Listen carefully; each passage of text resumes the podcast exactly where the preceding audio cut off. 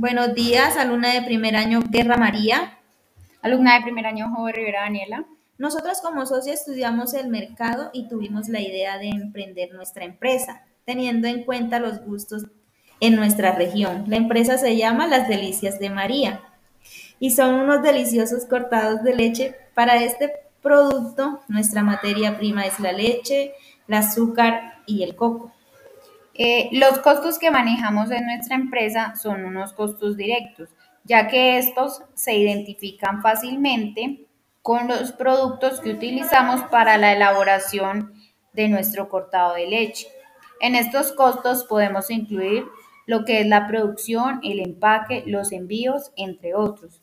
Este tipo de costos son los insumos y los materiales necesarios para la elaboración del producto.